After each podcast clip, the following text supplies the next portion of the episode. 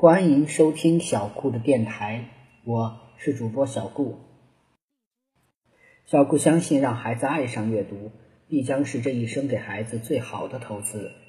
今天，小顾要讲的是孙悟空的第三十一个故事——魔鹫王的出现。这天晚上，在一个阴森恐怖的山洞里。剑虎王正与好朋友魔鹫王一起高高兴兴地喝酒，他们坐在上面，手沾进鲜红的血液里，把一只可怜的小鹿一块一块地撕碎了。这个旧手人身的老秃鹫，身高约有八尺，生的通体棕红，头和脖子却是光秃秃、灰白色的，头部两侧。还悬垂着两个粉色的肉锤，额前瞪着一双茶杯大小的凶眼，睁合之间能放出比火还红的目光，其芒四射，宛如明灯。两人推杯换盏，正喝得高兴，忽然一个狼妖走上前来，福尔对剑虎王说了几句什么。剑虎王的脸马上一沉，停下了喝酒。魔鹫王不明所以，对着阴沉着脸的剑虎王道：“大哥，怎么了？兄弟，不瞒你说，咱这花果山出了件十分奇怪的事儿，让我有种不祥之感。”剑虎王道：“哦，大哥，说说看，你可知道前不久花果山峰顶上？”那块仙石被天雷劈开两半，从里面蹦出一个小石猴来。啊，有这等事儿？那石猴可有什么神通？我与这小石猴交过手，倒也不见有什么神通，只是力气大些。虽然花果山到处啊都在传这石猴是个神猴，我也没放在心上，觉得只要我出手，要除掉他。也并不难，可就在昨天，这小猴竟然闯进了不归谷。哦，这有什么可担心的？他必死无疑了。喝酒，喝酒！魔鹫王听到这里啊，又端起了酒杯。我也是这么想，可刚刚得到了消息，小石猴跳进不归谷后，竟然没被大树怪吞掉，反倒在谷里发现了一个神奇的水帘洞。现在全体猴族都搬了进去，又有了一个更好更大的营地。你说这是不是奇了？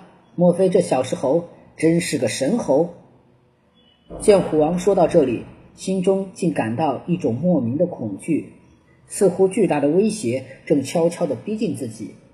这么多年了，虽说老王猴带领猴族给自己呀。找了些麻烦，但也绝对谈不到有什么威胁，只不过少抓了几只猴子罢了。今天这是怎么了？难道自己还会怕了那个新来的小猴崽子不成？这事儿是有些奇怪，从未听说见到不归谷的生物啊还能活着出来。不过也没什么可怕的，这次啊没能灭了他。就再找个机会干掉他就是了。大哥难道还能怕一个小猴不成？魔鹫王边说边顺手抓起身边一条鹿后腿，一阵咀嚼，连骨带肉吞了个干净。我当然也不会怕他，可你不知道，一百年前这老顽猴曾经得到。一个老神仙的帮助，传给了他点神功，这才让这老王猴能与我周旋了一百年。我现在担心的是，如果老王猴将这神功也传给了这小石猴，这小石猴又真是个神猴，学会了这神功，岂不是如虎添翼？真若如此，我就怕有大麻烦了。魔鹫王又端起一杯酒，一饮而尽。然后啊，把几块肉翅丰满的鹿肉往旁边一扔，把血淋淋的手在衣服上抹了抹，带点醉意道：“这个好办，我们今晚好好喝几杯，明天我与大哥一起呀，寻到那猴群子的老巢，将他们一锅端了就是，省得日久生变。好啊，兄弟如肯出手相助，这帮猴崽子就再也难逃了。来来，我们干上一大杯。听到魔鹫王肯亲自出手，见虎王这才高兴起来，两人推杯换盏。又连干了几杯，见虎王忽然想到了什么，又道：“兄弟，端猴子的老巢怕是有些麻烦，还要另想办法。”为什么？魔鹫王问道。小的们已经打探清楚，原来这水帘洞宽敞明亮，有数不清的洞府，可比我这里好得多。哎，你说说，这么好的洞府，怎么能让一群猴子在里面称了王？我是花果山的大王，花果山最好的洞府应当归我来住。可是这水帘洞真真是易守难攻，进出洞必得经过不归谷。可我到现在也还不明白，这帮猴子是怎么避开大树怪，进出不归谷的。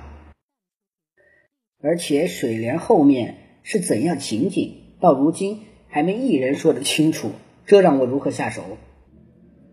不好攻他的水帘洞，咱们就在外面打他。那群猴子躲在水帘洞中，总不是长久之计，必得分头出动一时。到那时，我们还不是轻而易举的抓住他？哎，没那么容易。从这小石猴刚一出世，我就想抓住他，可在这茫茫大森林之中，要找一个小石猴。又有多难？这小石猴又极机敏，跑得又快，还有些本领。一有些风吹草动，就逃之夭夭。几次下来，不仅没抓住他，我的豹队队长反倒被他打死了。难难呀！魔鹫王一时没了主意，这也不行，那也不行，难不成还真拿他没法子了吗？一个在下面伺候的小狐妖走上前来，歉气道：“二位大王何必着急？要抓住那个小石猴，其实并不难。哦，你有什么主意？快说！”剑虎王道。小狐妖道：“小石猴逃得快，的确难抓。可据我观察，这小猴崽子极爱争强好胜。我们何不这样？这样。”到那时，二位大王齐力攻击，断其后路，还怕他跑了不成？剑虎王和魔鹫王听罢，齐声叫好：“妙计，妙计！就这么办。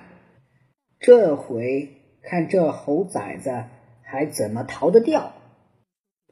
孙悟空的第三十一个故事就到这里讲完了，希望大家能喜欢小顾讲的故事。小顾会讲更多的故事让大家听的。